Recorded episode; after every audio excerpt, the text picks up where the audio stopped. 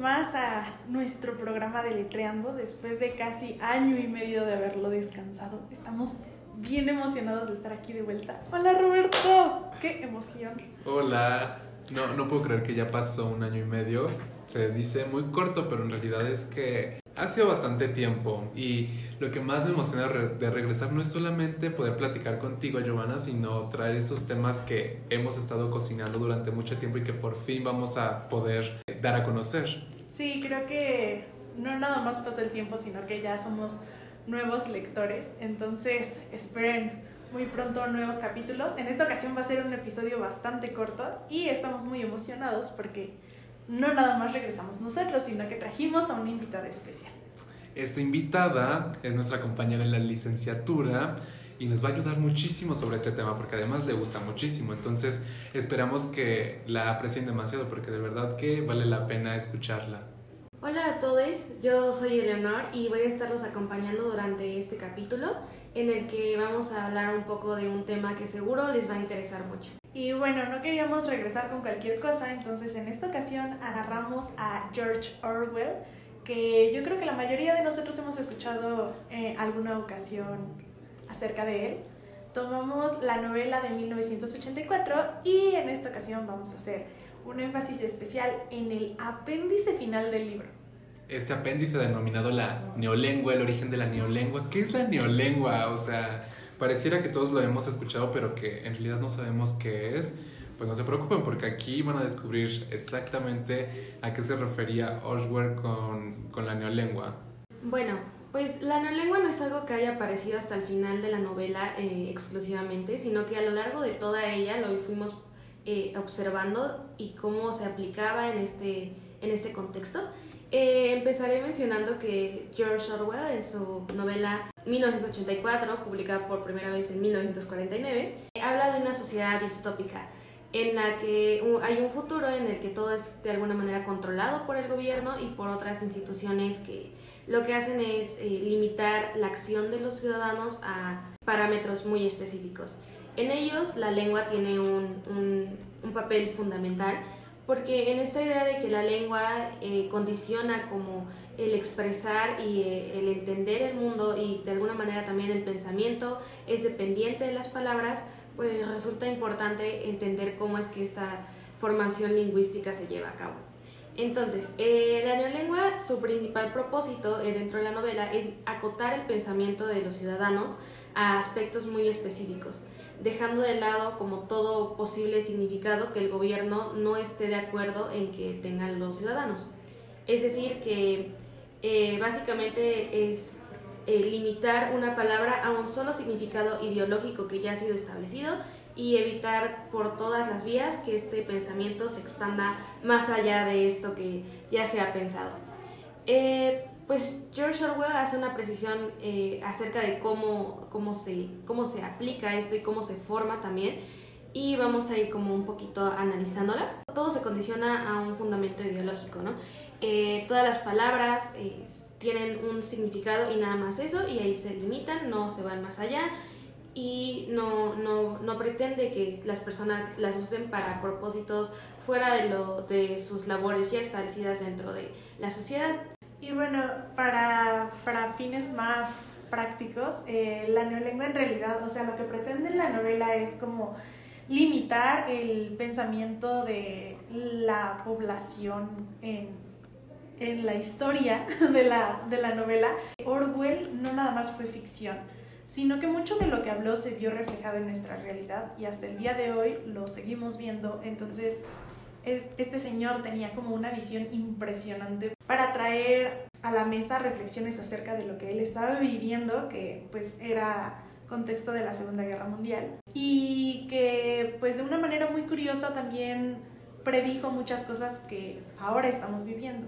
Sí, en palabras más mundanas, que la neolengua es la versión ultra mega simplificada del idioma inglés, que es algo que tenemos incluso Hoy en día, como ya menciona Giovanna, eso lo, lo, profundizaremos en ello al final de, del episodio, pero nos llama la atención cómo en esta, e, esta novela sale de la ficción y se mete en la realidad, como, como si funcionara como una especie de, de profeta donde Orwell nos muestran una visión del mundo que pues no está nada alejada de la realidad, más bien estamos viviendo esa realidad. Para poder comprenderlo un poco mejor, vamos a traer a la mesa eh, la discusión de la lengua en disputa entre Beatriz Arlo y Santiago Carino.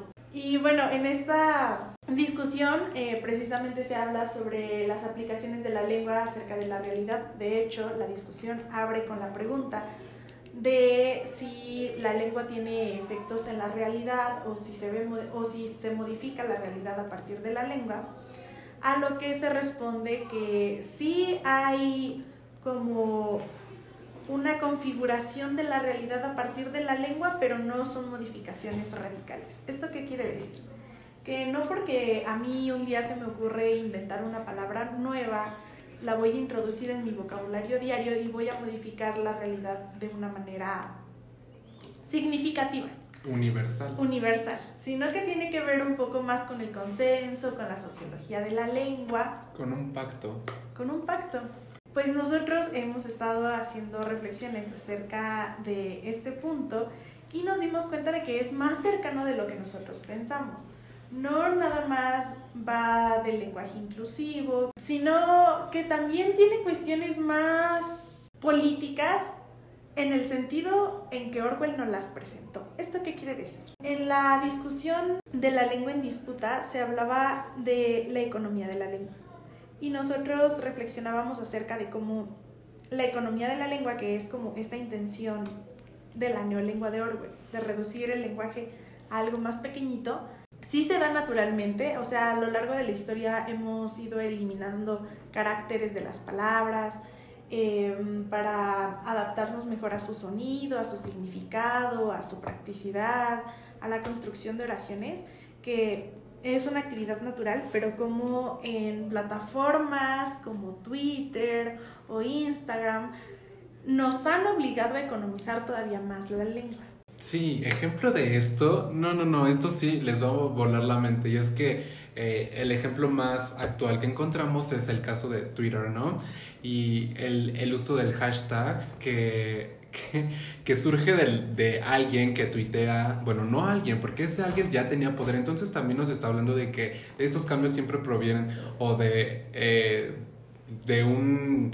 Eh, no sé, de, que se haga con las masas o de que funcione simplemente porque alguien con, esa autoridad lo, tiene y lo manda. Entonces, justamente hace, hace bastante años, hace 15 años aproximadamente, eh, que ni son tantos. Ni son tantos, eso es lo que es más sorprendente. Hace, hace 15 años, eh, Chris Messina, eh, que era el antiguo directivo de Google, tuiteó de ¿por qué no todos nos unimos a agrupar las palabras eh, en el símbolo de, de gato, hashtag actualmente conocido así, pero también se le conoce como numeral. Entonces eh, se dice que fue a partir de Chris Messina que el mundo se unificó y es que en un hashtag cabe todo el siglo XXI, como se suele decir por ahí. Y bueno, eh, la historia de Chris es que él dice como, bueno, este símbolo ya se utilizaba en los teléfonos móviles, en los teléfonos fijos, entonces, ¿por qué no darle una unidad? Eh, y es así como nace el, el, hashtag, que es una historia bastante peculiar porque eh, nosotros hemos denominado que Twitter fue el, el que inaugura la, la, nueva neolengua o la neolengua de la actualidad, la que utilizamos todos los días sin darnos cuenta de que es una neolengua. Sí, justo, entonces no hubo como, como en este mundo de Orwell alguien que se sentara y determinara cómo se iba a utilizar esta neolengua que nosotros utilizamos. Sin embargo, todos hemos atribuido y hemos contribuido a, la construcción de esta neolengua. Fue algo que fuimos aceptando como poco a poco y que también fuimos eh, reproduciendo en nuestras propias maneras de comunicación, sobre todo esta comunicación digital que pues ahora nos envuelve y abarca como todos los aspectos de, nuestra, de nuestro actuar social. Entonces aquí lo que vemos es que a diferencia de la novela de Orwell, en lugar de que alguien construya un diccionario previo y que luego se le distribuya a la población para que sepas cómo hablar y cómo dirigirte y cómo expresar tus ideas, eh, el mundo poco a poco se ha tenido que ir adaptando y adaptar esa lengua a, a las nuevas necesidades que tenemos y posteriormente eso se lleva a los diccionarios. Sin embargo, lo que nosotros observábamos era que el que Twitter te reduzca tus comentarios. ¿A cuántos, cuántos caracteres podemos usar en Twitter? Cuando Twitter se inauguró solamente eran 140 caracteres. Actualmente, después de una lucha incesante, la aumentaron al doble. Entonces tenemos 280 caracteres, pero se está luchando porque al menos sean 300. Entonces, eh, ¿qué, ¿qué, quiere decir esto en, en, en, simples palabras? Este tipo de plataformas que además están tan inmiscuidas en nuestra vida, porque seamos sinceros, todos queremos usarlas, no es como que el mundo las evite o que sean plataformas de nicho, sino que son plataformas realmente populares y de uso cotidiano nos obligan a que nosotros nos adaptemos al uso de, de, la aplicación y no que la aplicación se adapte a nuestro uso. Bueno, si acaso se adaptó en haber doblado el, el número de caracteres, pero de no ser así, nosotros la seguíamos usando y limitando nuestros pensamientos a 140 caracteres. Y eso es lo preocupante, es, es como esta visión que tiene Orwell para explicarnos de que si el lenguaje se reduce, nuestros pensamientos también son reducidos porque nos obligamos a pensar de manera más simple y de no argumentar. Es que, o sea, creo yo que estas plataformas son de la no argumentación. Y que te limita también el pensamiento, porque si ocupas demasiado Twitter, entonces ya solamente estás pensando en cómo contar con menos palabras lo que hiciste o lo que quieres contar para que quepa, ¿no? Eh, Justo después de, esta lucha surgen también los famosos hilos de Twitter, que, que es como la salvación eh, en cierto sentido, porque te sigue limitando el pensamiento, ¿no? Y entonces las palabras te quedan a la mitad, pero puedes contar historias un poco más largas en cierto sentido, que no son tan largas en realidad, pero pues sí son más largas que 280 caracteres. Y esto es algo que vemos en todas las redes sociales, que migra, por ejemplo, a Instagram o o migra a, WhatsApp, donde los mensajes claramente tienen un número limitado de caracteres, ¿no? Entonces no podemos explayarnos ni, ni hablar sobre lo que queremos decir realmente. Y esto nos lleva a pensar en que no solamente se reduce al lenguaje, sino que en la actualidad también surge una neovisión, es como lo hemos eh, denominado, y es esta necesidad que tenemos de ver mucho, pero en muy poco tiempo, ¿no? Y entonces tenemos unos libros donde vemos un libro muy grande y vemos un libro corto y inmediatamente el que nos llama la atención es el libro corto. En, en, vemos que hay 500 películas en cartelera, no podemos ver todas, sin embargo, en YouTube ya tenemos videos donde nos explican qué sucede en cada película en solo 10 minutos y entonces se vuelve como una necesidad de consumo y de pertenencia donde la visión importa muchísimo, pero no importa ver demasiado, sino ver justamente lo necesario para que podamos... Eh, justamente pertenecer a esta em, sociedad que nos obliga a consumir contenido todo el tiempo. Claro, porque queremos formar parte de la sociedad, pero no queremos que eso nos tome todo el tiempo que tenemos.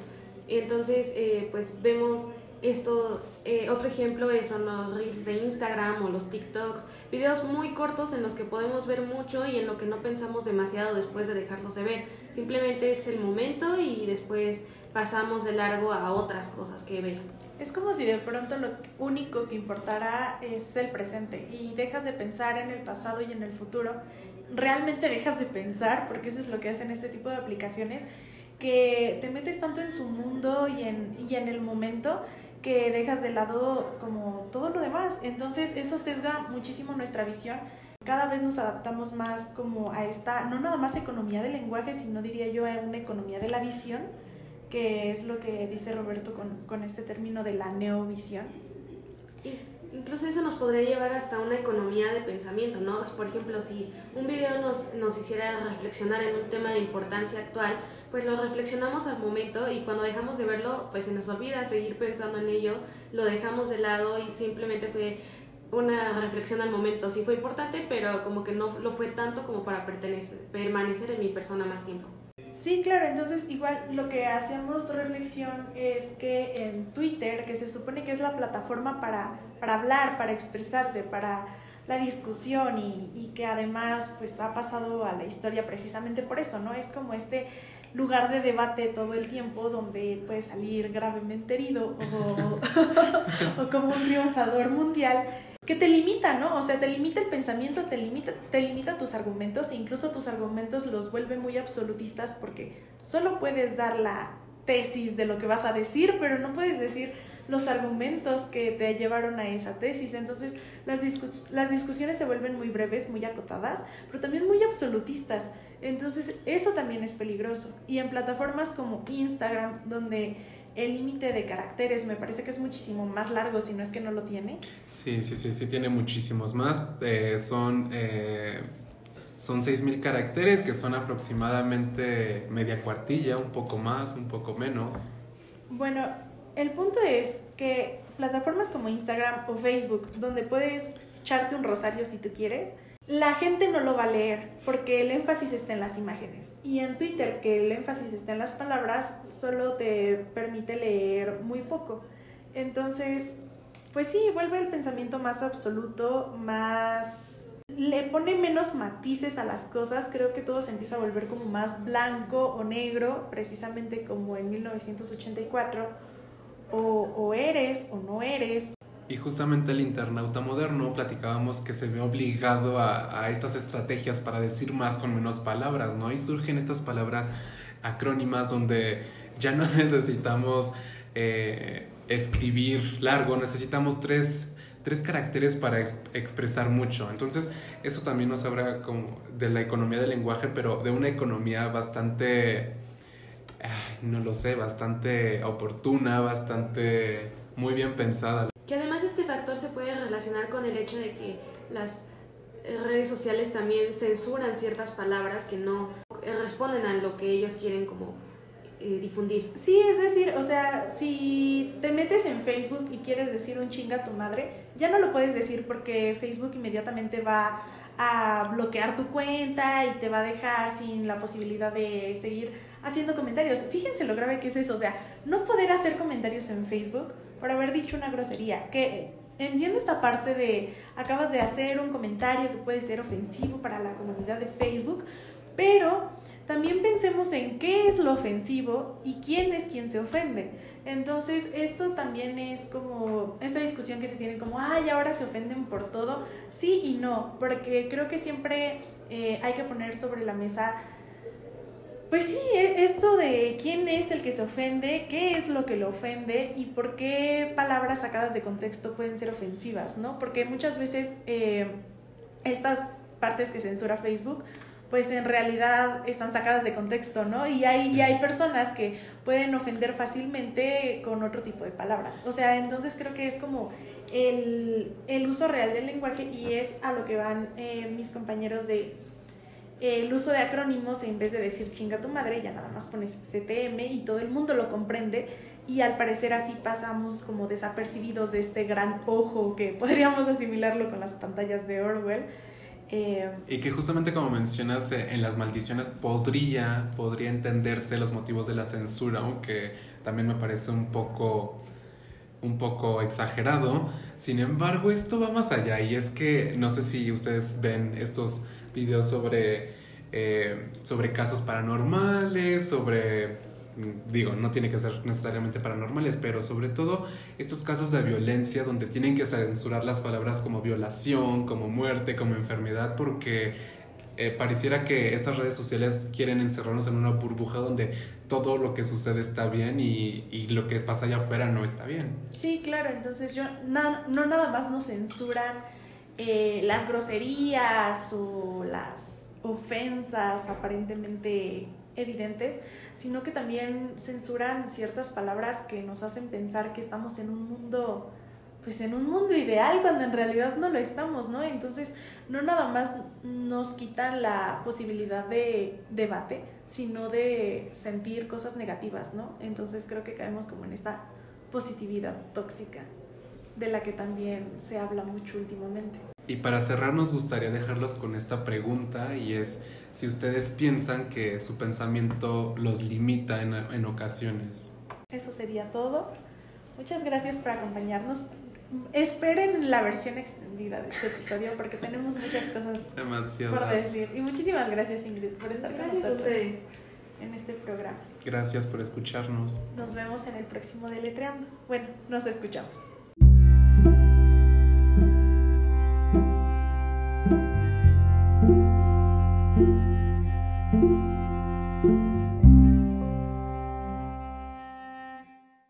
Recuerda que puedes consultar nuestras fuentes de consulta en la descripción de este episodio.